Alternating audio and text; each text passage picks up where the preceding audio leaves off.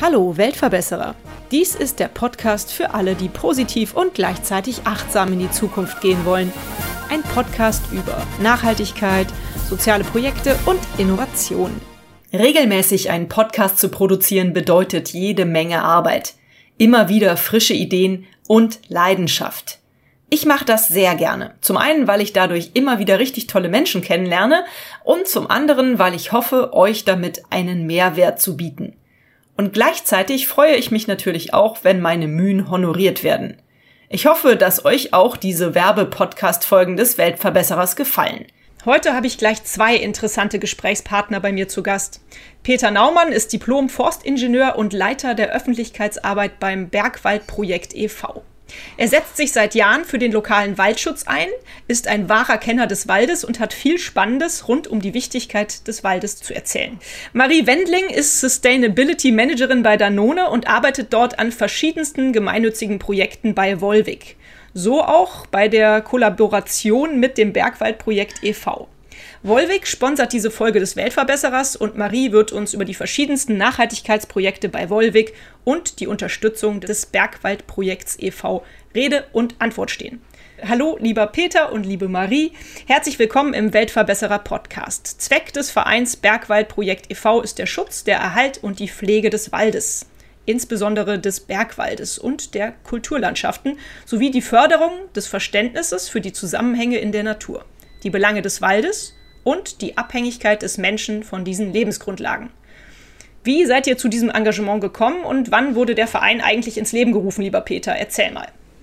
Ja, hallo erstmal. Schön, dass äh, wir hier so zusammenkommen. Das ist Bergwaldprojekt 1986 in einer Hamburger Küche gegründet. Also die ersten Einsätze waren dann in der Schweiz, aber die Idee dazu hatte der erste äh, Greenpeace-Rentner Wolfgang Lobeck, der heute bei uns auch im Aufsichtsrat ist der wollte Menschen in den Wald bringen, nicht nur um spazieren zu gehen und äh, sich damals, äh, da war das Waldsterben 1.0 ein großes Thema, darüber aufzuregen, was jetzt alles abstirbt und was dagegen tun kann, sondern erstmal ein Verständnis für den Wald äh, zu lernen, zu gucken, was kann jeder Einzelne machen. Damals ähm, war schon klar, man muss die Wälder umbauen und das war die erste Idee, die der Förster Renato Ruf aus der Schweiz aufgegriffen hat und dann ist der erste Einsatz, den das Bergprojekt gemacht hat, 1987 in Malanz in Graubünden gewesen. Ich war dann als Teilnehmer 1988 in Trien dabei und das hat mich sehr, sehr, sag mal, angefixt, das ganze Thema. Und mit Gleichgesinnten haben wir dann ähm,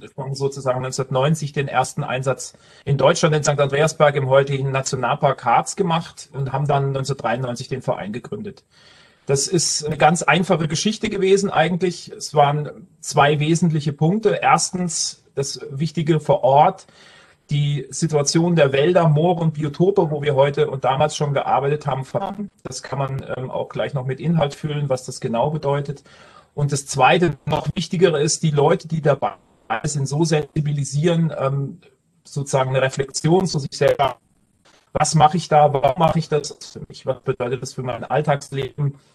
Und das machen wir schon seit 30 Jahren. Das ist jetzt mittlerweile sehr, sehr erfolgreich. Am Anfang war es eher ein bisschen schwierig ähm, mit den ganzen Mitteln und wie kann man das alles organisieren. Mittlerweile ist es so, dass wir sehr groß sind. Wir haben 76 Einsatzorte in ganz Deutschland, wenn man jetzt nur den deutschen Verein nimmt. Wir haben über 152 Einsatzwochen und verschiedene Formate, mit denen wir arbeiten. Also im Prinzip die ganze Gesellschaft abbilden, die draußen arbeitet, von der Schulklasse bis zu Menschen mit Behinderung. Und ähm, das sind im Jahr etwa 4000 Menschen im Moment. Das ist jetzt vielleicht ein bisschen eine dumme Frage, Peter, aber warum ist es eigentlich so wichtig, den Wald zu pflegen und zu schützen? Warum braucht so ein Projekt wie euch oder so ein Verein? Ja, das ist, hängt natürlich mit der Historie des Menschen zusammen. Da muss man jetzt nicht lang, lang ausholen. Es ist eigentlich so, normalerweise unter Top-Bedingungen kann sich der Wald selber helfen. Dann wären die richtigen Baumarten vor Ort, da müsste man keinen einzigen Baum pflanzen ähm, dann wäre alles im Gleichgewicht und wir würden in Shangri-La leben. Das ist aber leider nicht der Fall, weil der Mensch ähm, schon vielfach versucht hat, das Antlitz der Welt zu verändern. Das hängt natürlich mit Kulturgeschichten zusammen. Wir sind seit Tausenden von Jahren dabei, die Flächen zu besiedeln. Das will ich jetzt nicht alles runterspulen, warum das so ist. Nehmen wir mal die letzten 200 Jahre, da gab es ganz starke Überformungen der Wälder. Das hing damit zusammen, dass es einerseits darum ging, den einzigen Rohstoff, den man hatte, zu nutzen, nämlich Holz. Und da ging es dann darum, möglichst schnell davon viel zu beschaffen. Das hat dann äh, zu großen Freiflächen geführt. So ist dann auch die Forstwirtschaft, die wir heute kennen, entstanden, nämlich aus der Not heraus. Und in den letzten, sagen wir mal, 50 Jahren ist klar geworden, auch den letzten, dass es nicht nur ich sag mal, gottgewollte Katastrophen gibt äh, mit irgendwelchen Käfern, die plötzlich herunterfallen und es regnet nicht mehr, sondern dass das was mit dem Menschen zu tun hat, nämlich Klimawandel. Und ähm, dann kommen noch kulturelle Sachen dazu, die nicht schön sind, wie Weltkriege. Ähm, da gab es Reparationsleistungen, das sind also Flächen, die relativ naturnah waren, abgeholzt worden. Und dann ging es nach den Kriegen darum, ähm, das wieder in Wald zu verwandeln um diese Freiflächen sozusagen wieder aufzuforsten. Das hat man dann mit Fichte und Kiefer gemacht. Das sind beides standortsfremde Baumarten, aber damals, man muss das so ein bisschen in den Kontext setzen, war das richtig, um überhaupt äh, irgendwas zu haben, weil diese Freiflächen sind schwierig erstmal wiederzuwalten und das ökologische Wissen damals war noch nicht auf der Höhe der Zeit. Deswegen ist die Situation, die wir heute haben, ähm, natürlich eine ganz andere. Wir versuchen jetzt diese geschwächten Wälder, die wir haben, zu stabilisieren. Das ist ein sehr langer Prozess. Ähm, das fängt damit an, dass man äh, möglichst die alten Wälder, die nicht besonders stabil sind, langsam bewirtschaftet, also wenig rausnimmt, dann Schattbaumarten drunter bringt und wenn dann so große Stürme reinfuschen und größere Löcher machen, dann mit standardheimischen Lichtbaumarten eingriff. Das ist so ein bisschen ähm, ganz grob gesagt der Hintergrund. Mhm, okay. Als ich das erste Mal von euch äh, erfahren habe, da dachte ich, oh, Bergwaldprojekt die arbeiten nur in den Bergwäldern. Wie kommt der Name zustande? Dadurch, dass ihr am Anfang dort vor Ort wart, mittlerweile seid ihr aber überall in Deutschland, oder? Ganz genau. Also der Beginn ist natürlich im Gebirge gewesen, weil da die Abhängigkeit des Menschen von der Natur gut zu erkennen ist. Ohne den Schutz der Wälder gibt es da einfach kein menschliches Leben aufgrund von Steinschlag, aufgrund von Lawinen und Muren. Das kann sich jeder vorstellen. Wir haben aber dann sehr, sehr schnell gemerkt, dass diese ökosystemalen Funktionen, die der Wald für uns hat, da kommen wir später noch drauf, also Trinkwasser, Erosionsschutz, Biodiversität und das alles, was uns umgibt, was mit Klimaschutz auch zu tun hat, natürlich überall stattfindet. Und das hat dazu geführt, dass dieses erste Primat, was wir hatten, ja, ja, wir gehen ja nur in den Bergwald, das sind ja nur zwei Prozent von Deutschland, das ähm, haben wir schnell überwunden, weil wir gesehen haben, dass das überall diese Notwendigkeit besteht, was zu machen. Und so ist das Bergwaldprojekt gewachsen, auch in Nicht-Bergwäldern, hat aber den alten Namen beibehalten. Mittlerweile seid ihr also wirklich überall in Deutschland unterwegs. Also ich habe gelesen, ihr habt auch ein Projekt bei Berlin, oder? Ja, es gibt mittlerweile kein äh, Bundesland mehr, wo wir nicht sind.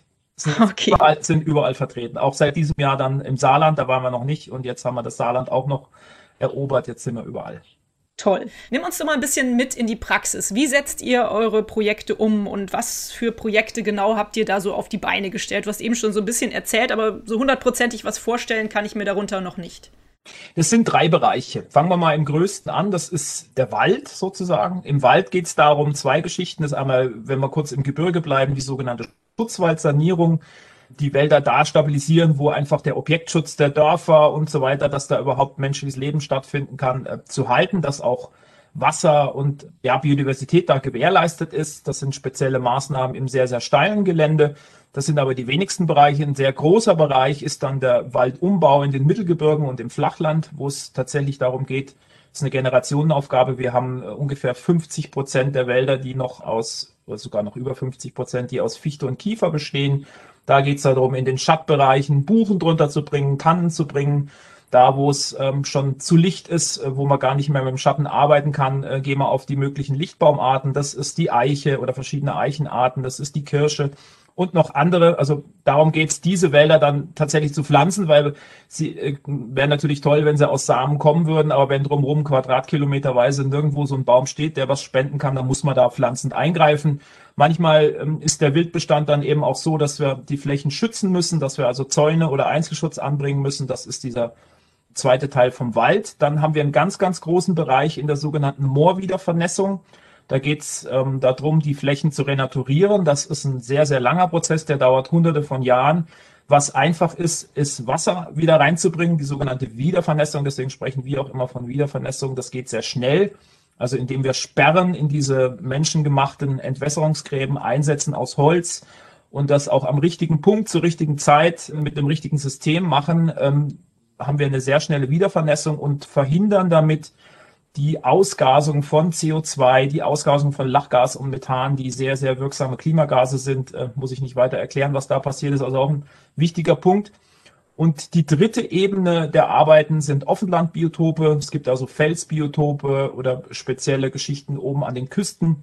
Strandhafer und sowas, wo wir auch arbeiten, wo es darum geht, auch tatsächlich mal eine Bewaldung zu verhindern, die da natürlich durchlaufen würde, weil da eine bestimmte Artenstruktur da ist, die sehr, sehr wertvoll ist, sehr, sehr selten ist. Das ist aber eher ein seltener Bereich.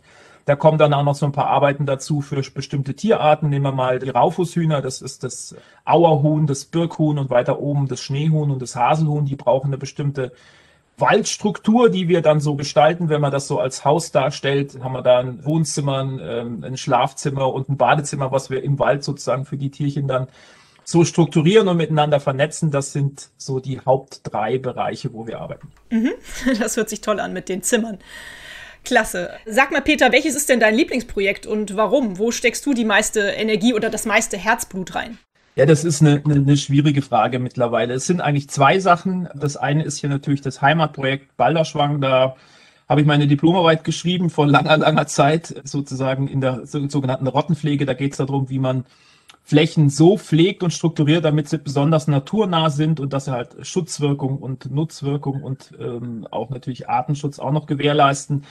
Da äh, ist auch mein letztes öffentliches Projekt, wo ich arbeite mit Freiwilligen einmal im Jahr. Ansonsten habe ich ja fast nur Unternehmenseinsätze. Da kommen wir später noch drauf, was da passiert. Und das zweite ist jetzt ganz neu. Das ist tatsächlich unser neuer Wald, den wir mit der Greenpeace Stiftung in Thüringen ähm, gekauft haben, wo wir quasi versuchen umzusetzen, was ist ein gläserner Bürgerwald. Der Wald ist in einem sehr, sehr schlechten Zustand, sowohl was die Artenausstattung angeht, was man vorher mitgemacht hat, war auch nicht schön. Ähm, ist also ausgeplündert worden. Und das dritte ist dann, dass ein hoher Wildverbiss da ist. Und jetzt versuchen wir in den nächsten 30 Jahren, muss man fast sagen, das werde ich dann auch nicht mehr erleben, wie das dann äh, ewig weitergeht, ähm, den Wald so zu strukturieren, so, natur, so naturnah zu bewirtschaften, dass es ein schönes Beispiel ist, nicht nur für die Staatswälder, sondern auch für viele Privatwälder, die im Moment wahnsinnig Schwierigkeiten haben, sich vorzustellen, wie das überhaupt weitergeht, wenn das mit dem Klimawandel so forsch vorangeht, wovon man ausgehen kann so ein gutes Beispiel zu geben. Und das ist natürlich eine Investitionsgeschichte. Das war unser großer Traum, dass wir das selber schaffen, nicht nur in den öffentlichen Wäldern, wo wir nur arbeiten, sozusagen Nationalparke, Biosphärenreservate und die Landesforstverwaltung, sondern auch einen eigenen Wald zu haben, wo wir zeigen können, so kann man das eigentlich machen, wenn man es richtig macht. Du hast es ja gerade schon angesprochen, wenn man solche Projekte auf die Beine stellt, dann ist die Finanzierung stets eine heikle Frage. Und durch die privaten Spenden, die man so einsammeln kann, kommt man meistens nicht so weit. So ist wahrscheinlich auch eure Kooperation mit Volvic entstanden, oder? Vielleicht können wir da jetzt mal auch Marie mit ins Spiel nehmen und dass ihr beide mal ein bisschen erzählt, wie ihr so zueinander gefunden habt und warum ihr das macht. Genau, vielleicht fängt Marie an, wenn sie möchte. Ja, ja, sehr gerne. Also auch hallo erstmal von meiner Seite. Genau, also ich möchte erstmal ein bisschen erklären, wo wir herkommen als Wollweg und warum die Arbeit mit dem Bergwaldprojekt für uns so wahnsinnig wichtig ist. Also wenn wir an Umweltschutz denken, das ist für uns wirklich eine totale Kernverantwortung und auch eine absolute Herzensangelegenheit. Und warum ist es so? Wollweg ist ja natürliches Mineralwasser. Das heißt, so wie es aus der Quelle kommt, aus der Auvergne, aus dem Herzen Frankreichs, so wird es eben als Natur Naturprodukt, reines Naturprodukt ähm, abgefüllt und dann eben verkauft und dann getrunken. Und das bedeutet natürlich, dass wir auf eine gesunde Umwelt 100%ig angewiesen sind. Also wir, wir, wir wollen und wir können gar nicht ohne. Ne? Und wir machen deswegen rund um unser Quellgebiet äh, in der Auvergne schon seit vielen Jahren unheimlich viel, um da die Natur zu schützen. Aber natürlich ist es uns total bewusst, dass wir als Wolwig nicht nur in Frankreich agieren und einen großen Impact haben, sondern natürlich auch hier in Deutschland, ganz klar. Und deswegen haben wir eben ganz aktiv nach einem starken Partner gesucht, der hier vor Ort Projekte umsetzen kann und wirklich den Naturschutz vorantreiben kann, den wir da unterstützen können. Und da haben wir eben aktiv ähm, gesucht, ja, und dann nach einigen Besuchen das Bergwaldprojekt gefunden und dann eben angesprochen. Genau, so war das von unserer Seite. Peter, und ihr habt natürlich sofort gesagt, ja klar, ja, das haben wir aber nicht aus dem finanziellen Aspekt gemacht. Ähm, nicht, dass wir das nicht schätzen, das ist natürlich auch notwendig in so einer Situation, aber uns hat was ganz anderes elektrisiert. Das ist das, was den wenigsten Menschen bewusst ist, das ist nämlich die Zusammenhänge zwischen Wald und Wasser. Wald und Wasser gehören zusammen, ähm, das ist unser wichtigstes Gut. Man wird das feststellen in den nächsten Jahrhunderten, dass der Treibstoff der Gesellschaften ist nicht das Öl, sondern der Treibstoff unser aller Leben ist das Wasser. Und wenn man sich das anschaut, ähm, wie die Strukturierungen sind, was jetzt weltweit passiert, was in Deutschland passiert, um Wasser den Menschen sozusagen zu, zur Verfügung zu stellen, dann ist da der wichtigste Hebel der Wald. Und wenn wir da ähm, zusammenarbeiten können und auf diese Zusammenhänge hinwirken, haben wir gesagt, machen wir das auf alle Fälle.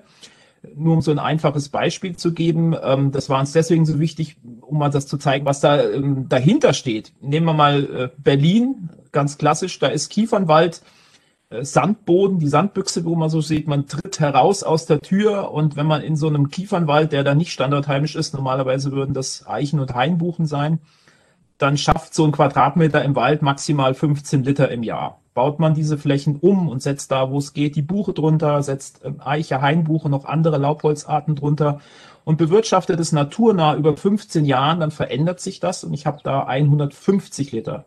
In anderen Regionen ist das sogar noch mehr. Das heißt, ich kann pro Jahr, pro Quadratmeter bis zu 250 Liter generieren. Und es ist nicht nur so, dass da mehr Wasser rauskommt. Das kommt auch zur Sommerzeit raus. Das ist besser gefiltert. Das ist also ein Allgemeingut und deswegen war uns das vollkommen klar, dass das ähm, eine tolle Geschichte ist, da zusammenzuarbeiten, darauf hinzuwirken, ähm, was tun für besseres Wasser und was hat der Wald damit zu tun. Deswegen waren wir sehr, sehr froh, als Wolvi gesagt hat, ähm, habt ihr nicht Lust, mit uns da was zu machen. Mhm. Engagiert ihr euch jetzt, liebe Marie, allgemein für das Bergwaldprojekt oder habt ihr ein besonderes Projekt innerhalb des Vereins, das ihr unterstützt? Nee, also wir engagieren uns generell und unterstützen generell das Bergwaldprojekt als Ganzes. Also das Ziel ist eben im Jahr 10.000 Bäume zu pflanzen. Das ist das Ziel und das Bergwaldprojekt generell so vielen Menschen wie möglich einen Begriff zu machen, bekannt zu machen.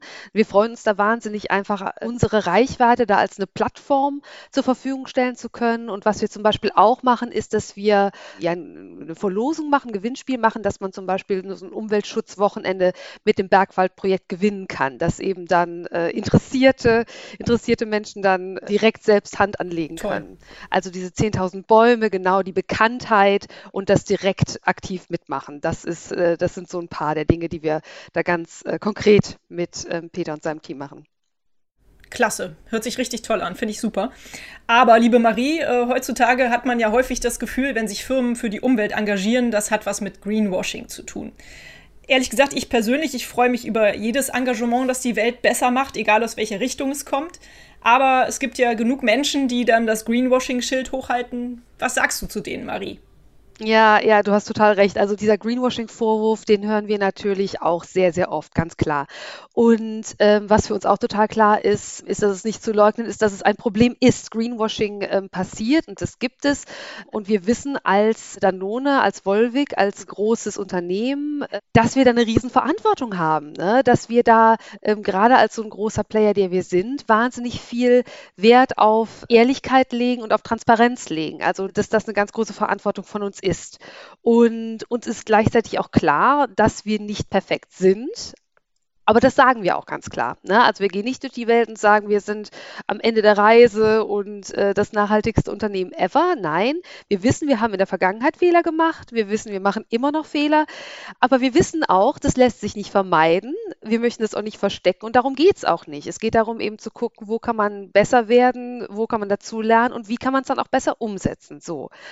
Und ähm, wenn es jetzt um das grüne geht, ne, wenn es um Nachhaltigkeit geht, da hat sich auch unser Fokus darauf über die Jahre auch verstärkt. Ne? Also Danone in der Form, wo ja Volvic zugehört, gibt es seit 1972 und wir waren wirklich vom ersten Gründungstag an ein Unternehmen, das einen Riesenfokus auf soziale Themen gelegt hat. Ne? Wir haben das sogenannte äh, duale Projekt, ne, das Double Projet heißt es bei uns, dass, ähm, dass es darum geht, dass wirtschaftliches Wachstum und sozialer Fortschritt immer Hand in Hand gehen müssen, ne? dass wir wirklich sagen, äh, dass alles, was, ähm, was wir erwirtschaften, eben auch den Mitarbeitern, den Communities, wo wir zugegen sind, in denen wir wirken und aber auch generell der Gesellschaft zugutekommen muss. So. Nachhaltigkeit als Thema hat dann über die Jahre immer mehr an Bedeutung dazugewonnen. Ne? Wir haben immer dazugelernt, es ist immer wichtiger geworden. Und 2017 haben wir dann unsere Unternehmensvision wirklich extern so formuliert als One Planet, One Health, also ein Planet, eine Gesundheit. Ne, das heißt halt, dass uns vollkommen klar ist, Gesundheit, die Gesundheit der Menschen und die Gesundheit des Planeten sind komplett untrennbar miteinander verbunden. Es geht nicht das eine ohne das andere und das heißt ganz klar, dass wir mit all unseren Marken daran arbeiten, dass einmal die Lebensqualität, die Gesundheit der Menschen verbessert wird, aber eben auch die Natur bewahrt wird, weil eben das eine vom anderen abhängt. Genau. Und zu deiner Frage jetzt konkret wegen Greenwashing. Eines unserer erklärten Unternehmensziele ist, dass all unsere Geschäftsbereiche bei Danone weltweit bis 2025 die sogenannte B Corp-Zertifizierung bekommen sollen. B Corp, ähm, das ist bestimmt nicht allen Begriff. Das ist eine Zertifizierung, die wird von der amerikanischen NGO B-Lab vergeben. Und es ist so ein ganz nachhaltiges Siegel, das sich anguckt, wie agiert ein Unternehmen in puncto Nachhaltigkeit, ganz, ganz wichtig, aber auch in Bezug auf die Mitarbeiter, auf die Governance, auf die Gesellschaft im Allgemeinen, auf die Kunden, Supplier und so weiter. Also es ist wirklich so eine ganz ganzheitliche Sache. Und die Standards sind wahnsinnig streng. Es ist sehr, sehr schwer, so ein, dieses Siegel zu bekommen, diese Zertifizierung zu bekommen. So als Beispiel, wer ist denn dann noch mit im Boot? Zum Beispiel Patagonia ist vielen Begriff, Ben Jerry's. Also wenn man diese Zertifizierung erreicht hat, ist man wirklich da in bester Gesellschaft. Und es bekommen auch nur ungefähr ein Drittel der Unternehmen, die sich darum bemühen, bekommen diese Zertifizierung auch. Das heißt, wenn man das erreicht hat, hat man dieses externe Siegel, wo man wirklich sich sehr streng auf den Zahn hat fühlen lassen, dass man auch wirklich das tut, was man sagt und dass da kein Greenwashing passiert. So. Und wir sind super stolz, weil Volvic seit 2019 eben als Teil von Danone Waters Deutschland eben diese Zertifizierung bekommen hat. Das ist für uns total wichtig und darauf ruhen wir uns aber nicht nicht aus. Man wird da alle drei Jahre rezertifiziert. Ne, man muss dann diesen ganzen Prozess nochmal durchlaufen und ganz wichtig, man muss dabei nachweisen, dass man sich verbessert hat. Ne, also man kann da überhaupt nicht auf seinen Lorbeeren sich ausruhen, sondern muss dann eben zeigen, ja, wir gehen die Reise weiter. Und ja, dementsprechend haben wir wirklich dann dieses externe Siegel, ähm, das uns dann belegt, dass wir wirklich das tun, was wir sagen. Super, richtig tolle Idee und klasse, dass ihr das macht. Ich stehe da voll hinter euch. Das hört sich ja so ein bisschen so an wie die Zertifizierung durch die Gemeinwohlökonomie, die es hier in Deutschland gibt. Da seid ihr auch Mitglied, Peter, oder? Habe ich gelesen. Da sind wir seit neuestem drin und äh, befinden uns auch in so einem Zertifizierungsprozess, weil uns das natürlich wichtig ist. Wir ähm, versuchen das Geld, was wir erwirtschaften, natürlich einmal in Wachstum zu investieren, was aber sozial und ökologisch einfach tragfähig sein muss und das muss auch von außen einsehbar sein. Deswegen sind wir der Gemeinwohlökonomie beigetreten erstens, aber sind gerade in diesem Zertifizierungsprozess drin. Da, da ist ja auch viel dabei, was wir selber erfüllen müssen. Also das ist uns sehr, sehr wichtig, dass da was vorangeht. Und vielleicht noch von unserer Seite dann ein Satz dazu, warum wir das auch mit Volvic machen. Es ist sehr, sehr wichtig zu gucken, um was geht's. Wir haben Unternehmen, die sagen zum Beispiel, ich nenne jetzt keine Namen, äh, wir pflanzen 3000 Bäume und dann haben wir unsere New York Flüge wieder drin, oder Herr Naumann, so ist das doch. Ähm, nee, ist nicht so. Das ist deutlich komplizierter.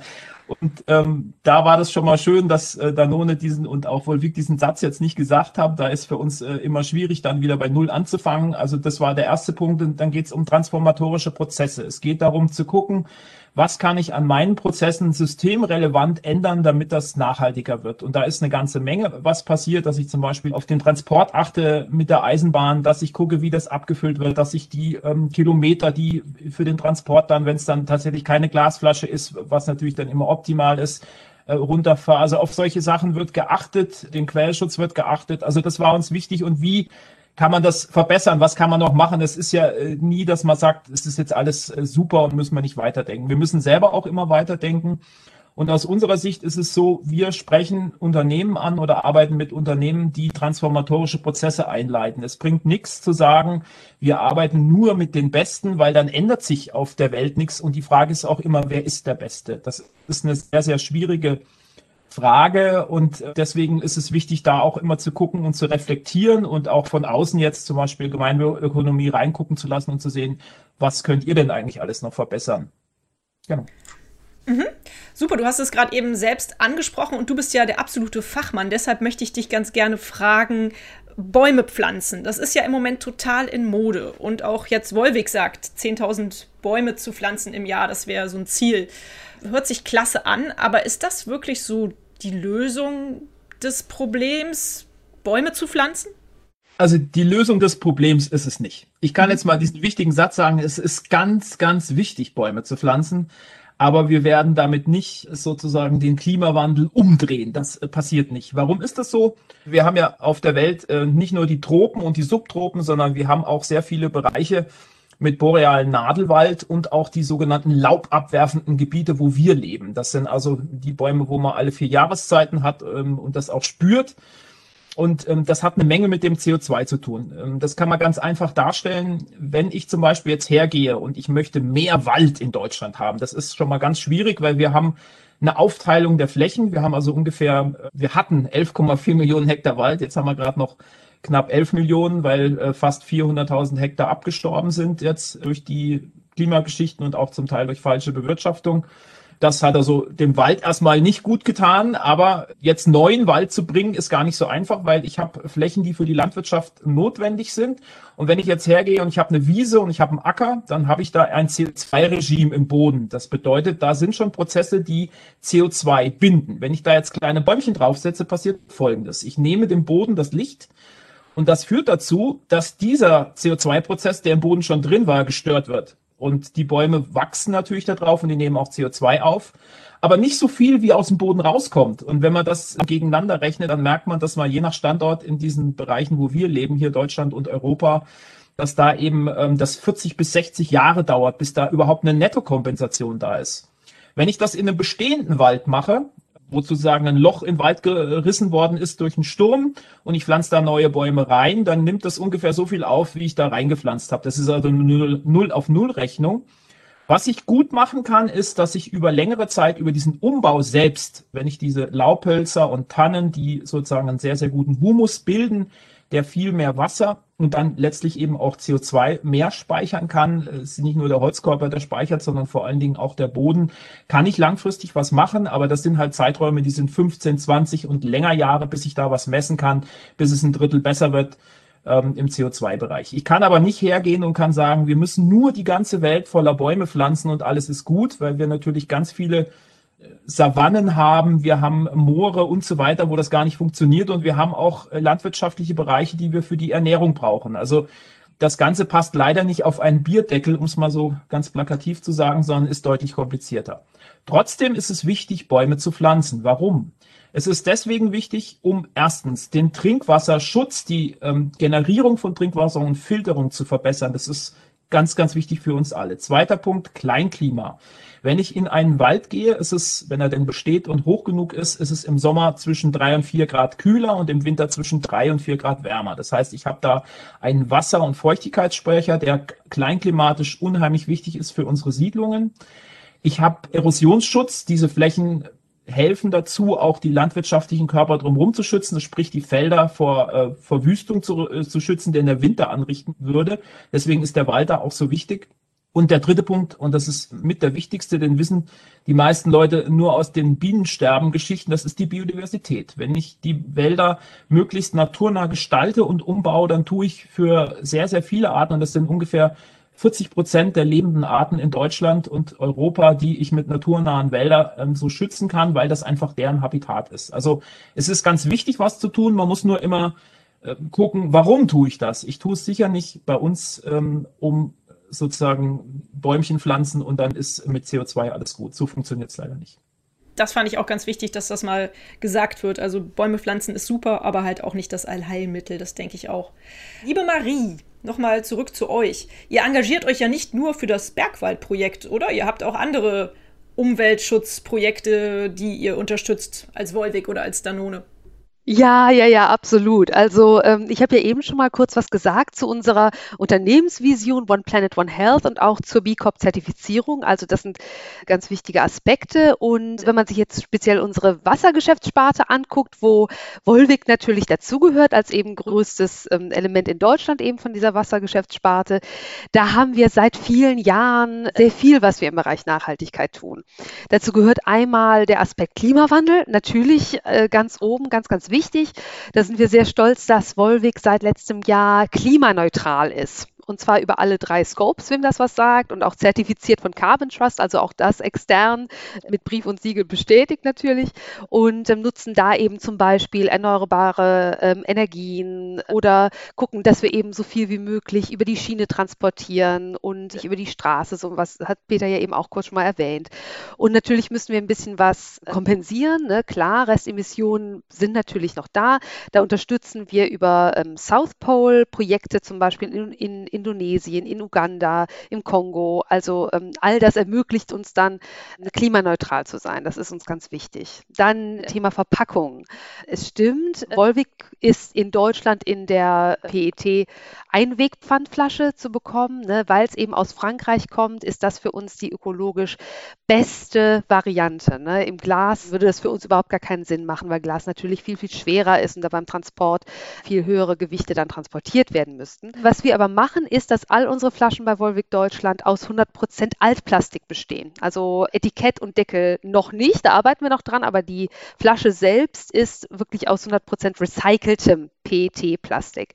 Ne, und das spart jede Menge CO2, das spart jede Menge Erdöl, das nicht gebraucht wird, um eben frisches Plastik ähm, herzustellen.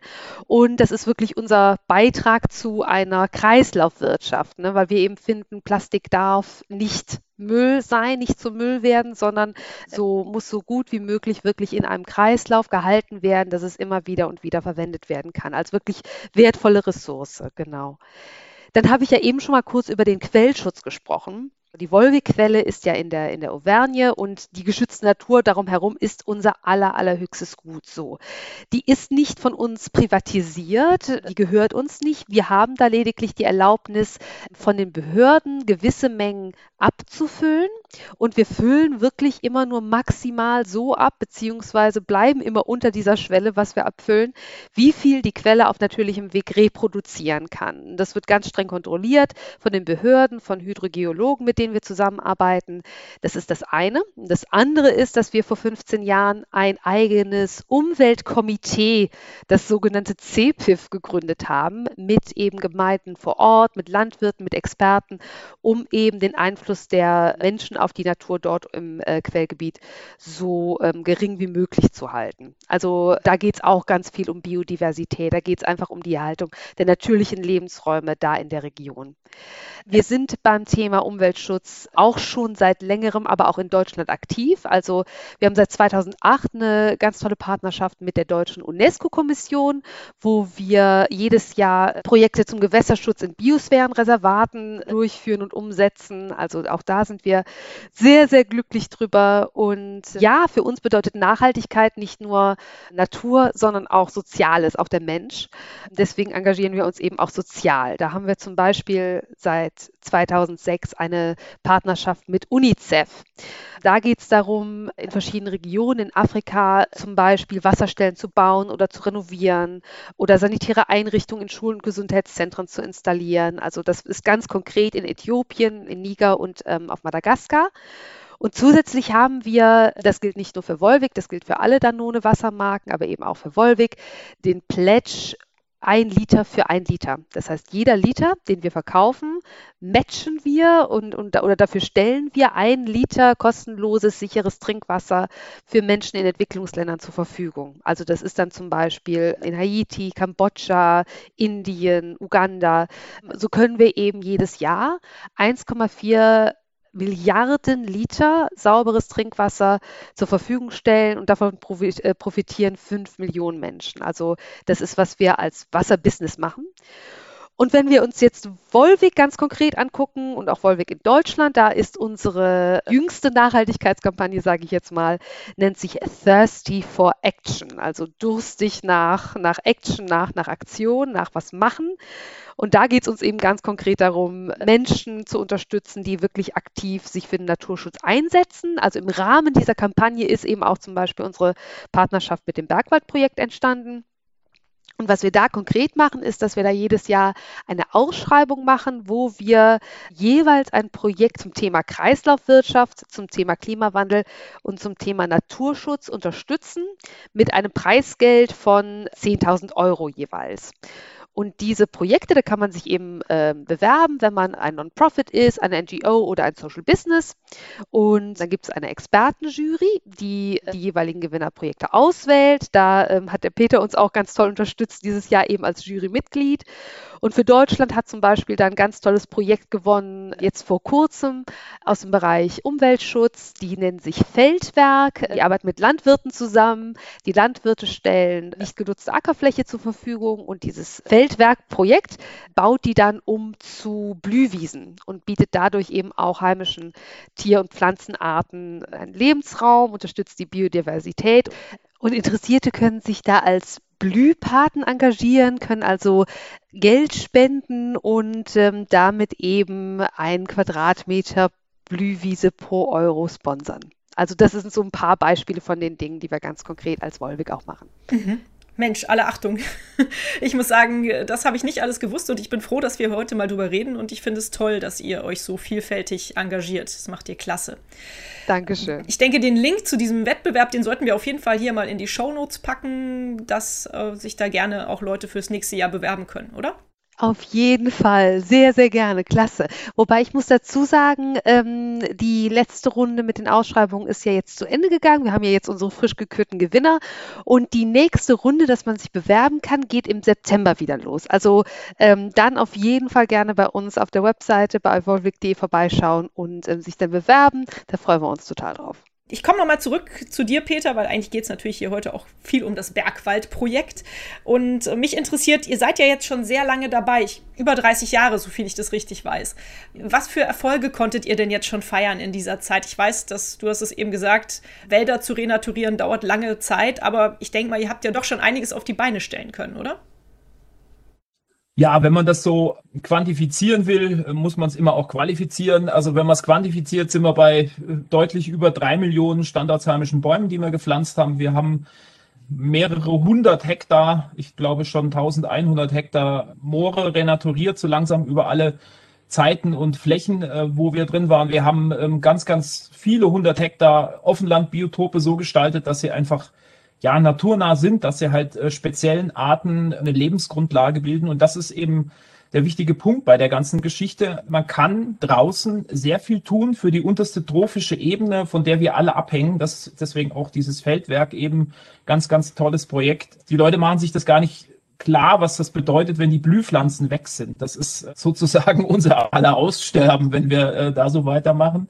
Ähm, man sieht aber auch, wie die zusammen sind. Und da engagieren wir uns seit 30 Jahren und da passiert eine Menge, kann man sagen. Das wird sich auch deutlich verbessern noch. Wir haben jetzt eine ganz andere Schlagzahl, als wir das in den 90er und Anfang 2000er haben. Wir haben im letzten Jahr, obwohl wir nur die Hälfte der Saison ähm, umsetzen konnten aufgrund der Pandemie, ähm, über 400.000 Bäume gepflanzt. Wir werden dieses Jahr wahrscheinlich über 600.000 standardheimische Bäume Pflanzen im Waldumbau und der Schutzwaldsanierung. Und das ist dann kein Tropfen auf den heißen Stein mehr. Das ist ein interessanter Begriff, weil das wird immer beim Journalismus äh, benutzt, um uns auch so ein bisschen in die Ecke zu bringen. Herr Naumann, das ist doch nur ein Tropfen heißen, heißen Stein, was Sie da machen. Und unsere Antwort ist eigentlich immer gleich. Die heißt, ein Tropfen verdampft, aber das, was wir tun, das verdampft nicht. Das bleibt und das ist eine sehr wichtige, ein sehr wichtiger Beitrag, um was zu verbessern. Mhm. Ach, da bin ich äh, als Journalistin voll auf deiner Seite, weil ich denke, wenn äh, viele Leute kleine Dinge tun, dann entsteht am Ende doch was Großes. Also ich bin da überhaupt nicht für diesen Tropfen auf dem heißen Stein zu haben. Aber toll, dass du es nochmal sagst. Ihr arbeitet ja auch viel mit Freiwilligen zusammen. Wie funktioniert denn die Freiwilligenarbeit beim Bergwaldprojekt? Geh da doch noch mal ein bisschen drauf ein. Vielleicht gibt es ja auch einige Hörerinnen oder Hörer, die sich dafür interessieren und gerne engagieren möchten. Genau, das ist der Hauptteil unserer Arbeiten. Wir haben einmal die freiwilligen Arbeiten, wir haben die Waldschule und wir haben die CSR-Bereich mit Corporate Volunteering, wo die Unternehmen mit ihren Mitarbeitern rauskommen. Im freiwilligen Bereich ist es so, man meldet sich einfach an, entweder aus einem Radiobericht oder über übers Web oder was auch immer Mundpropaganda man davon gehört hat. Man kann sich dann auf der Website anmelden, hat die Informationen zu den einzelnen Projektorten, wo wir sind, mit den Arbeiten, was man gerne machen möchte, von äh, Hinz bis Kunst, von Moorwiedervernässung bis zu Waldumbau, von Hochsitzbau bis zu Freiflächenpflege ist da also alles dabei. Und wenn das als Woche so für eine Privatperson abläuft, ist es so, dass man am Sonntag anreist, am letzten Tag der Woche, kriegt dann am Abend noch einen Vortrag über das Bergbauprojekt und was vor Ort passiert durch unsere Projektleiter, Projektleiterinnen, die das vor Ort leisten. Da ist also ein Team dabei, was aus Profis besteht. Da ist ein Küchenteam dabei, da ist ein Arbeitsteam dabei, was die Leute, die Freiwilligen, die natürlich erstmal wenig Ahnung haben von der Arbeit, anleitet, was die Sicherheit angeht und die professionelle Umsetzung, aber eben auch das Wissen. Das geht dann los. Am Montagmorgen wird man um 6 Uhr geweckt. Um 6.30 Uhr kommt man so langsam runter zum Frühstück sozusagen. Dann um 7 Uhr, Viertel nach sieben äh, ist der gemeinsame Abwasch und dann geht's auch schon auf die unterschiedlichen Baustellen. Baustellen deswegen, weil auch ganz oft in den einzelnen Projektorten mehrere Sachen gleichzeitig zu erledigen sind und da wechselt man durch und bekommt dann ähm, auch einen guten Einblick in die Arbeiten. Es gibt ein Frühstück dann so gegen elf. Es gibt ein warmes Mittagessen im Wald, ähm, was wir dann selber aufbereiten, was der Koch dann sozusagen vorbereitet hat, gegen halb zwei und dann wird so gegen bis fünf gearbeitet. Es gibt aber auch sehr, sehr viele Baustellen, wo länger gearbeitet wird, bis die Sonne untergeht manchmal, äh, wenn es nicht anders geht, beispielsweise im Moor. Und das Ganze führt dazu, dass man in so einer Woche zwar nicht zu einem kleinen Förster oder Försterin wird, äh, die da mitmacht, aber einen tiefen Einblick bekommt in die ökosystemaren äh, Zusammenhänge, die uns umgeben. Und man bekommt das viel Wichtigere nicht, was wir da erzählen, weil die Leute sind ausgebildet, die wir da als Projektleiterinnen und Leiter draußen haben. Die geben Informationen abends zu den einzelnen Themen, zu Biodiversität, zum Wald, zum Klimaschutz, die man da zusammentragen kann, Diskussionen wo es nicht darum geht, mit erhobenen Zeigefinger die ganze Zeit zu erzählen, was man alles machen muss, sondern einfach die Zusammenhänge darzustellen. Und ähm, unser Verbündeter ist dann einfach die Natur. Wenn man draußen ist, reflektiert man das, reflektiert seine eigenen Bezüge zur Natur und dann nimmt man was mit, was sehr, sehr wertvoll ist. Ähm, man hat den Wald als Coach und geht da ganz verändert wieder raus im positiven Sinne. Mhm, das hört sich richtig toll an. Also da kriegt man richtig Lust, bei euch Freiwilligenarbeit zu machen. Aber ein bisschen Voraussetzung ist wahrscheinlich schon körperliche Fitness, oder? Wenn ich das jetzt so mitbekommen habe. Also eigentlich überhaupt nicht. Ähm, es gibt zwei, drei Projekte, da muss man schwindelfrei sein, wenn man im Gebirge ist. Aber ansonsten ist das so ausgelegt, dass wir sozusagen mit normalen Mitteln, mit einer durchschnittlichen ähm, Fitness, die man im Büro heute noch hat, äh, draußen, draußen arbeiten kann und da auch niemand mit der Peitsche dahinterher steht und sagt, gib mir mal das Werkzeug, das sieht ja blöd aus, wie du das machst, sondern das ist ja das Tolle, dass über diesen Kooperationsgedanken, den wir sehr anhänglich sind, die Sachen verbessert werden und man sich in so einer Woche sehr schnell einarbeiten kann. Auch wenn man jetzt kein, ähm, wie sagt man so, Profi ist und eine handwerkliche Ausbildung hat, das braucht man alles nicht. Man kann also ohne das alles und mit einer durchschnittlichen Fitness ähm, zum Bergbauprojekt kommen. Schön. Was ist denn als Bergwaldprojekt e.V. eure große Vision für die Welt? Ja, die große Vision, die ist, äh, die ist eigentlich ganz einfach. Also wir haben ja nur einen Teil dessen und ähm, was, was man sozusagen machen kann. Wir überschätzen uns da auch nicht. Aber ähm, die Leute, die da mal teilgenommen haben oder die den Gedanken verstanden haben, die können drei Dinge tun. Das ist mal sozusagen darauf zu achten, wo kommt denn eigentlich mein ganzes Essen her? Also Industriefleisch sollte man eben besser nicht verwenden, wenn man schon kein Veganer oder Vegetarier ist. Innerdeutsch zu fliegen äh, sollte sich erledigt haben. Auch Flugreisen generell sollte man möglichst vermeiden, wenn das möglich ist. Und das dritte ist natürlich, wo kommt meine Energie her? Das ist die persönliche Vision. Die weltumspannende Vision ist, dass man mit den Ökosystemen so umgeht, wie sie es verdienen. Wir sind Teil dieses Ganzen hier. Und wir haben jetzt genug Wissen gesammelt in den letzten Jahrhunderten als, äh, ich sag mal, kleine Kinder auf diesem Planeten, dass wir langsam erwachsen werden und wissen, wie man damit umgeht. Wenn man ähm, lernt, dass man mit Ökologie und Ökonomie nur arbeiten kann, wenn man das zusammenführt, nämlich auf die gleiche Ebene, dann weiß man, dass man die Systeme nicht überlasten darf. Und das ist unser großes Problem im Moment als Gesellschaft in der ganzen Welt, dass wir eigentlich zu viel aus diesen ökologischen Systemen, die sehr freundlich gesinnt sind zu uns. Die geben uns Wasser, die geben uns Essen, die geben uns Baustoffe.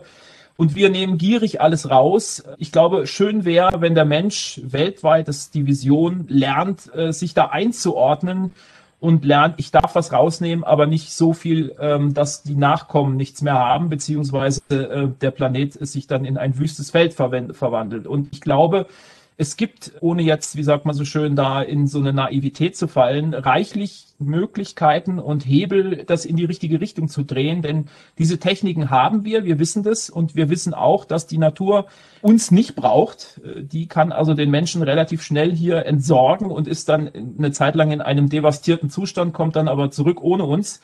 Aber wir brauchen die Natur und äh, wir haben auch die Hebel und das Wissen, diese Hebel anzuwenden. Und das wäre unser Wunsch für die Zukunft, dass das immer mehr Menschen erkennen und dann auch persönlich durchführen. Mhm. Ja, das würde ich mir auch wünschen. Was ist eure größte Herausforderung als Verein aktuell?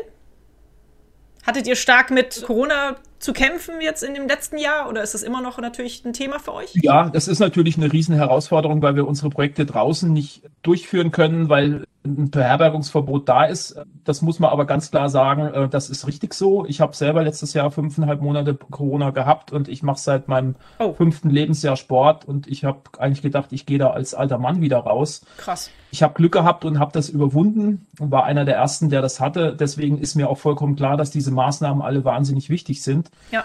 Und wir haben ein Resilienzprogramm gefahren. Wir hatten das Glück, dass wir natürlich den Wald mit der Greenpeace Stiftung gekauft haben. Und wir haben natürlich auch die Möglichkeit, mit unseren Festangestellten draußen Projekte umzusetzen, sozusagen, wo wir den Abstand halten können, wo wir extra Geschichten anmieten können, wo wir ein Zimmer-Apartments haben und so weiter.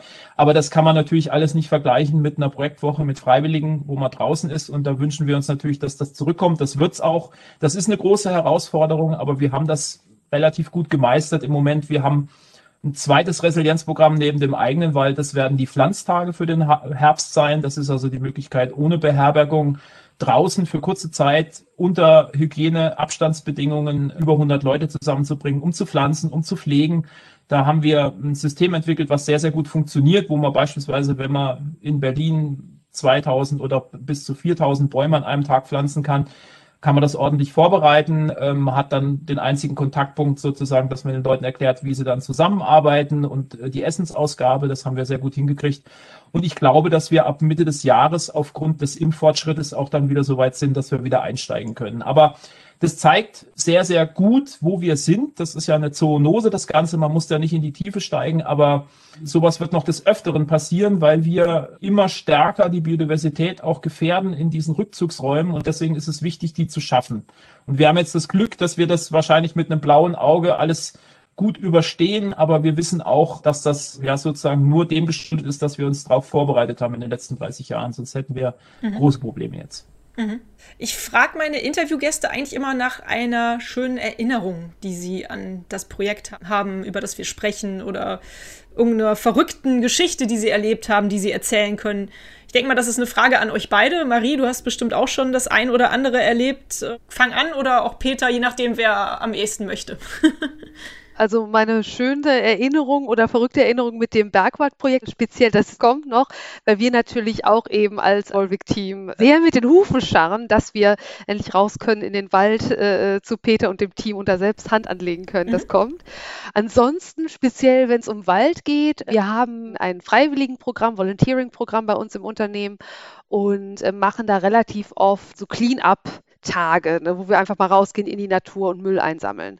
Und waren da, ich sitze ja in Frankfurt oder hier, Wolwig sitzt in Frankfurt, und äh, waren da im Stadtwald unterwegs. Das ist ja ein riesen Stadtwald, den wir hier zum Glück vor der Haustür haben.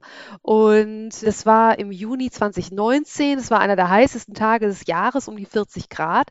Und was sehr verrückt und sehr erschreckend war, war wirklich eben den Zustand des Waldes da zu sehen, weil es einfach braun war. Man hat braune Blätter gesehen. Es war total vertrocknet. Es war wirklich einfach sehr erschreckend und es war einfach sehr ja, anschaulich, sich das so zu, vor Augen zu führen. Aber was wirklich sehr schön war und sehr verrückt war, wir waren da wirklich relativ stadtnah noch unterwegs und gehen in den Wald rein und nach fünf Metern steht da ein Reh. so praktisch mitten Toll. in Frankfurt. Und das war irgendwie so ein Moment von, die Natur ist doch sehr viel näher, als man denkt oder als wir erwartet haben. Das war dann so ein schönes Highlight. Und also das, das bleibt mir immer sehr in, in sehr schöner Erinnerung. Aber dementsprechend freuen wir uns jetzt wirklich darauf, dann in Zukunft bald mit dem Bergwaldprojekt dann da starten zu können und da schöne Erinnerungen zu kreieren erstmal. Ja, das stimmt. Das glaube ich. Ja, aber der, die Geschichte mit dem Reh, die hört sich toll an. Ähnliches habe ich auch schon erlebt. Das ist echt immer wieder ein Erlebnis, wo man, äh, ja, irgendwie, wo das Herz höher schlägt und das man im Gedächtnis behält. Schön. Und du, Peter, du hast bestimmt tausend Geschichten zu erzählen. Bisschen schwierig, die Frage. Da weiß man nicht so richtig, was man da alles hervorbringen muss. Ich äh, bringe mal das äh, hervor, was ich sehr äh, ungewöhnlich finde, was man, was man schaffen kann. Und das äh, nochmal dieses Ding. Für all die Probleme, die wir haben, äh, ich glaube, das kann man tatsächlich generalisieren, gibt es eine Lösung und die heißt Kooperation. Und dazu ein Beispiel. Wir haben vor zwei, drei Jahren eine Anfrage von den Berliner Forsten bekommen, ob wir nicht unterstützen können, Fläche und so weiter, könnt ihr da nicht was machen und haben uns dann zusammengesetzt, wie wir das als ersten Pflanztag äh, umsetzen können mit möglichst vielen Leuten. Und ich war da sehr skeptisch, dass das überhaupt möglich ist, mit so vielen Leuten das koordinativ hinzukriegen. Haben uns dann entschieden, wir machen eine Obergrenze von 180 Leuten, haben uns im Osten der Berliner Stadtforst eine Fläche gesucht, das mit dem Förster angeschaut, haben gesagt, okay, hier müssen wir Buchen, Eichen pflanzen, da ist mal ein bisschen heller, da kommt die Eiche hin, da ist ein bisschen dunkler, da kommen die Buchen hin, noch ein paar andere Baumarten. Dann muss man das alles äh, mit Pflanzreihen ausstecken. Man muss Karrees sozusagen so Rechtecke bilden, die man dann auch noch aufwendig äh, mit Farben, äh, Farbbändern dann kennzeichnet, damit die einzelnen Gruppen wissen, wo sie sind. Ähm, dann kriegen diese Gruppen ihre Farbbänder zugeordnet, sie kriegen ihre Försterinnen und Förster diese Betreuen zugeordnet. Das ist also ein Riesenaufwand, den man hat. Man muss ja erstmal die ganzen Leute auch dahin bringen an eine öffentliche Station mit S-Bahn oder DB und sie dann auf möglichst kurzem Weg dahin bringen mit Fahrzeugen oder zu Fuß. Das haben wir mit, mit Fahrrad, da haben wir alles hingekriegt. Das war also für diesen einzigen Tag eigentlich zwei Wochen Vorbereitung. Mhm. Und das Schöne ist, ähm, das Ergebnis nach so einem Tag gewesen, dass wir es tatsächlich geschafft haben, an einem Tag 4000 Bäume richtig toll zu pflanzen. Die Leute haben gewusst, was sie machen mussten. Sie haben gewusst, wie sie es machen, waren sehr glücklich, sind dann raus aus diesem Tag und die Förster haben eigentlich gedacht, also sowohl unsere eigenen als auch die vor Ort, das kann gar nicht möglich sein. Und das ist halt das Tolle, wenn man das vorbereitet, sieht man, was für einen unfassbaren Hebel Kooperation bringt. Und das ist auch so ein bisschen so ein, ja, so ein Zukunftsding, wo man sagen kann, es ist nicht alles verloren. Man kann, wenn man sich ordentlich vorbereitet und die Kooperation nach vorne bringt, dann kann man ganz viel bewegen. Ja, das stimmt auf jeden Fall, das kann man. Was können denn meine Hörerinnen und Hörer tun, wenn sie etwas bewegen wollen für euch? Wenn sie jetzt diesen Podcast hier hören und sagen, boah, super Projekt, super Engagement, wir wollen was tun, jetzt ab von der freiwilligen Arbeit, über die wir ja eben schon geredet haben. Was kann man tun, um euch zu unterstützen? Ja, die ersten drei Punkte habe ich, glaube ich, schon mal erwähnt. Das ist äh, tatsächlich wichtig. Ich gucke mir mal selber mein Leben an und schaue, dass ich vielleicht kein Industriefleisch mehr zu mir nehme, dass ich meinen CO2-Abdruck einfach ganz stark runterfahre. Der ist von uns allen viel zu hoch. Also ja. mehr Fahrrad fahren, gucken, dass ich nicht in Deutschland fliege, Flüge einschränken. Und dritter Punkt, fast das Allerwichtigste, gucken, dass die Energie aus, äh, die man nutzt als Strom, die wir alle brauchen, ständig brauchen, auch in dieser Pandemie, dass die aus regenerativen Energien zur Verfügung gestellt wird und dass das vollständig in den nächsten 30 Jahren äh, passiert. Da haben wir alle einen Einfluss drauf, das können wir machen. Ähm, man kann sich im eigenen Garten, wenn man einen hat, oder auf dem Balkon dahin bringen, dass man sagt, ich kann jetzt erstmal gucken, was ich für eine Gartenausstattung habe an Blühpflanzen. Die können ich ja vielleicht mal so naturnah gestanden, dass möglichst viele einheimische Schmetterlings-, Bienenarten da eine Möglichkeit haben. Und hier auch mal eine Lanze für die Schwebfliegen. Die wenigsten Menschen kennen Schwebfliegen die machen fast äh, 60 Prozent der Bestäubung aus, äh, also wow. deutlich mehr, als wir jetzt über Bienen und Hummeln erreichen. Das sind diese kleinen Tiere, die so aussehen wie Wespen, das sind also ein Wespenkörper, die stechen aber nicht, die äh, flattern so um die um die Augen rum und man denkt, was ist das denn? Da gibt's also noch sehr viele von. Und da kann man eben über die Auswahl der Blühpflanzen, die naturnah sind, die man eigentlich auch aus jedem Buch mittlerweile finden kann, was man da in Garten pflanzt, eine ganze Menge tun vor der Haustür. Mhm. Aber ich denke, ihr werdet auch nicht abgeneigt sein, wenn jetzt jemand sagt, ich würde dem äh, Bergwaldprojekt e.V. ganz gerne 100 Euro spenden. Das ist auch möglich und bestimmt auch erwünscht. Und ich werde definitiv hier in den Folgennotizen alle Kontaktmöglichkeiten zu eurem Projekt natürlich einstellen. Das ist natürlich so. Also wir sind da transparent und wir müssen unsere Sachen finanzieren. Dazu vielleicht eine, ein paar Zahlen. Also wir haben äh, im Moment ein Budget von 2,7 Millionen Euro wo wir über 152 Einsatzwochen ähm, mit umsetzen, wo wir über 600.000 Bäume im Jahr bezahlen und pflanzen. Das ist auch ganz wichtig, dass wir das selber tun, äh, nicht nur immer die Forstverwaltung da reinnehmen, weil wir da einen langen Hebel haben, um auch die Artenzusammensetzung zu verändern in Richtung, die richtig ist. Das ist ein ganz wichtiger Punkt. Und uns kostet so eine Woche mittlerweile etwa 14.000 bis 15.000 Euro. Das sind äh, die Kosten für, äh, also die Freiwilligenwochen. Die Freiwilligen zahlen ja nichts dafür, das ist auch ganz wichtig. Diese 15.000 Euro ist einmal das Personal, dann sind es die Anmietungen für die Unterkünfte, die Fahrzeuge, die Versicherungen, das Werkzeug. Also das ist ein sehr, sehr große logistische Aufgabe, die da die ganze Zeit von uns gewuppt wird für diese Wochen, weil das trägt sich ja nicht so einfach zusammen, sondern da steht ganz viel Organisation dahinter und das muss natürlich auch bezahlt werden. Das Tolle ist halt, man sieht es draußen, wir veröffentlichen im Jahresbericht auch immer transparent die Zahlen, deswegen freuen wir uns immer, über die Fördermitglieder, über Leute, die selber dabei sind, das auch unterstützen, auch mit kleinen Beträgen, damit man da vorausgehen kann und man weiß dann auch, wie das Geld investiert ist und was damit passiert. Das ist halt wichtig und das hilft uns natürlich. Mhm, stimmt. Peter, fühlst du dich denn als Weltverbesserer? Ha, das ist eine schöne Frage, ja. ja, die muss ich stellen in diesem Podcast. ja, also äh, natürlich ist das, was wir tun, äh, etwas, was die Welt verbessert. Aber ich finde, wir hängen es uns jetzt nicht als, als großes Umhängeschild um. Ich finde das immer wahnsinnig schwierig. Ich habe immer unheimlich Schwierigkeiten, wenn die Leute sagen, sie sind doch die Naturschützer. Ich finde, das sollte eine Selbstverständlichkeit sein. Äh, wir sind mittlerweile so polarisiert in der Gesellschaft, dass wenn, äh, wenn wir angefragt werden, ja, schaut mal, das sind doch die Umweltschützer, das sind die Naturschützer.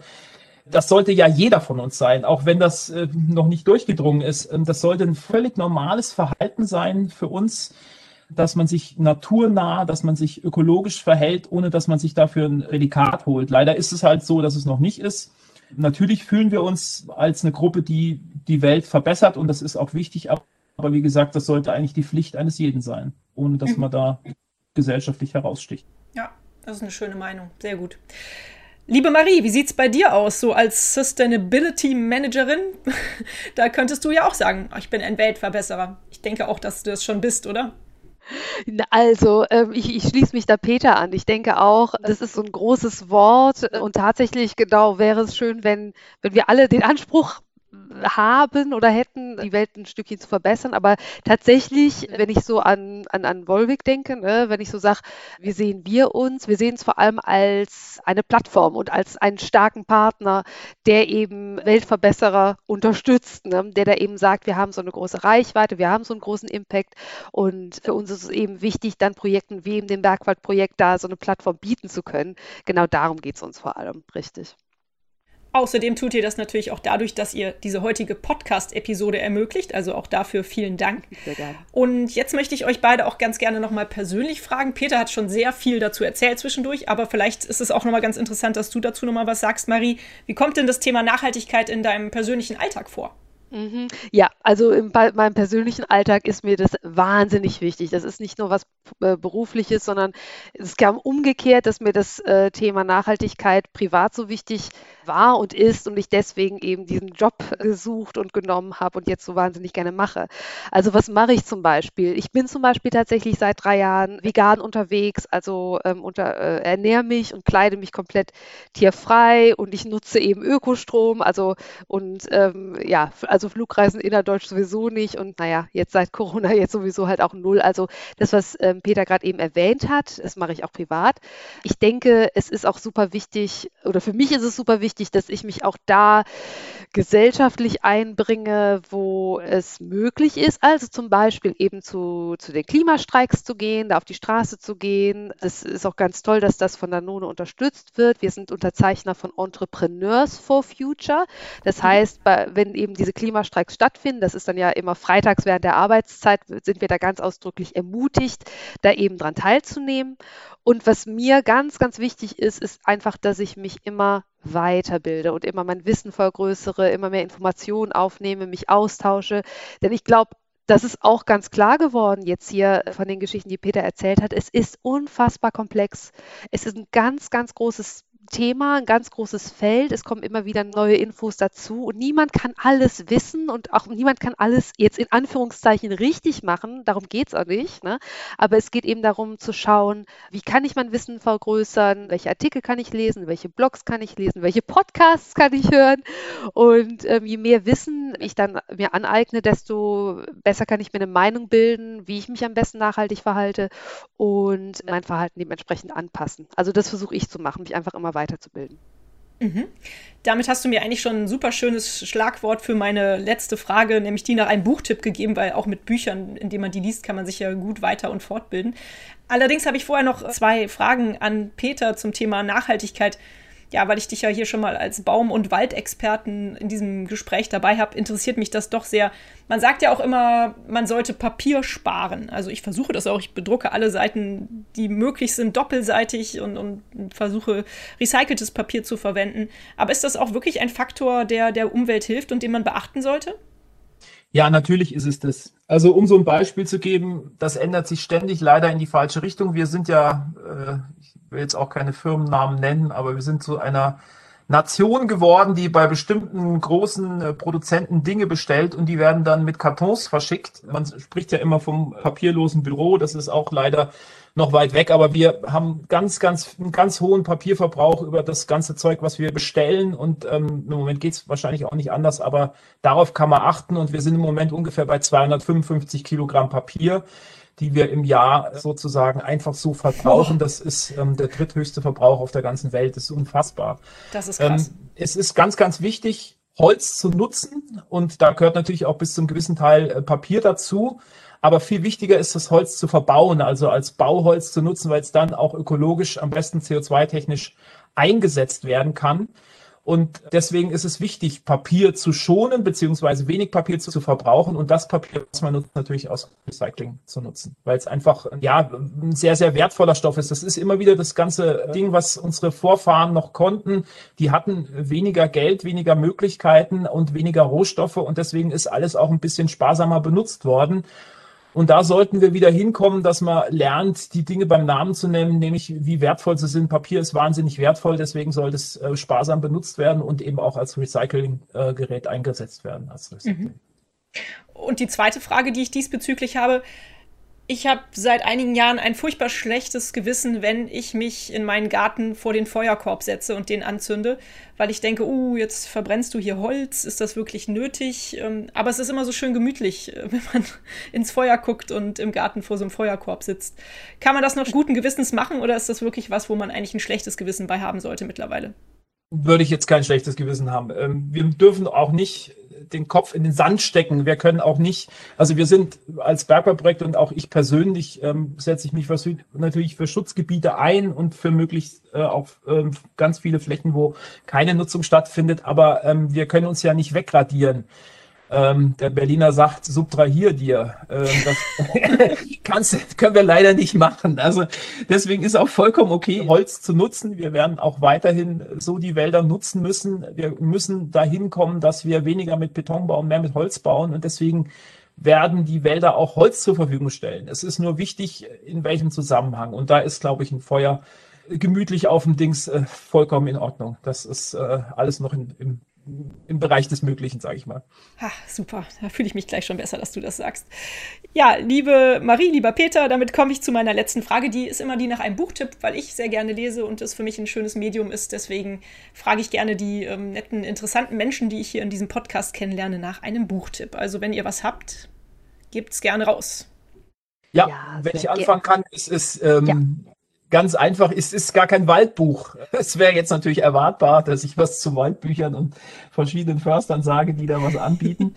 Äh, das will ich gar nicht, sondern ich möchte gerne wieder bei der untersten trophischen Ebene anfangen, nämlich bei den Blütenpflanzen, bei den grünen Pflanzen, die das zur Verfügung stellen und die ja einfach das Wichtigste sind ähm, für die unterste trophische Ebene, das sind die Insekten. Und da gibt es einen Briten, der die letzten Jahrzehnte da ganz viel gemacht hat, das ist der Dave Goulson. Und der hat ein ähm, ganz gutes Buch geschrieben, das heißt Bienenweide und Hummelparadies. Und das zeigt so ein bisschen auch wieder, was wir im eigenen Garten vor der Nase machen können, aber auch mit äh, Wiesen und Wäldern, wie die zu, zusammengesetzt sein sollten, ähm, damit diese Tiere als Beispiel für ein Ökosystem da Nahrung finden. Und das zeigt so ein bisschen eigentlich die ganze Zusammensetzung der Welt. Also sehr zu empfehlen. Dave Goulson, Bienenweide und Hummelparadies. Ja, total cool. Und ich, ähm, ich schließe mich an. Ich habe auch einen Buchtipp, auch von einem Briten. Der heißt Leo Hickman, ist ein äh, Journalist, ähm, schreibt unter anderem für den Guardian. Und ähm, der hat, das ist jetzt schon ein bisschen älter, das Buch, das ist 2008 rausgekommen, glaube ich, das heißt Fast nackt. Und das ist ein Buch, da geht es darum, dass er praktisch im Selbstversuch ein Jahr lang versucht, so nachhaltig wie möglich zu leben und dann eben jede Menge Experten zu verschiedenen Bereichen, sei es jetzt Ernährung oder eben Urlaubsreisen oder Strom und so weiter, alles, was wir eben angesprochen haben, mhm. dass er da eben Experten zu sich nach Hause einlädt und sich da beraten lässt und äh, sich und seine Frau und die kleine Tochter da und das auf eine sehr typisch britische, sehr witzige Art und Weise beschreibt, wie herausfordernd das zum Teil ist. Ne, sagt er ganz klar, das geht nicht von heute auf morgen, aber wie bereichernd und wichtig das eben auch ist. Und das habe ich, ja genau, das habe ich vor über zehn Jahren gelesen, das Buch. Und das hat mir damals sehr, sehr viele Denkanstöße gegeben und ich fand es einfach auch sehr lustig und ja, eine schöne Inspiration. Also das äh, empfehle ich gern. Super, tolle Buchtipps. Ja, vielen Dank, ihr zwei, für diese tollen Buchtipps und überhaupt für die Zeit, die ihr euch für dieses Gespräch hier genommen habt. Es war super interessant, es hat mir sehr viele Denkanstöße gegeben. Ich habe richtig Lust bekommen, Freiwilligenarbeit bei euch im Bergwaldprojekt zu machen, lieber Peter. Nicht, dass ihr da jetzt überrannt werdet von meinen Podcast-Hörerinnen, aber das wäre ja auch nicht schlimm. Das wird hoffentlich bald wieder möglich sein. Und ja, ich hoffe und wünsche euch, dass es weitergeht, so wie ihr das bisher in den letzten 30 Jahren gestemmt habt. Und ich danke auch euch, liebe Marie von Wolwig Danone, für euer Engagement und dafür, dass ihr diesen Podcast unterstützt habt mit der heutigen Episode. Vielen Dank und tschüss. Dankeschön, auf Wiedersehen. Ja, vielen, vielen Dank. Bitte. Einen schönen Tag noch. Bis dann. Wie immer beim Weltverbesserer Podcast findet ihr alle wichtigen Informationen in den Folgennotizen zu dieser Episode. Schaut rein und klickt euch durch. Da werdet ihr alle Kontaktdaten und weitere Informationen finden. Und hat es euch gefallen? Seid ihr inspiriert, berührt? Habt ihr eine Idee für eine neue Podcast-Folge oder Verbesserungsvorschlag für mich? Dann hinterlasst mir doch eine Bewertung oder einen Kommentar. Ich freue mich drauf. Ihr findet die Weltverbesserer jetzt regelmäßig hier an dieser Stelle. Abonniert den Podcast doch gerne. Bis bald, eure Birte.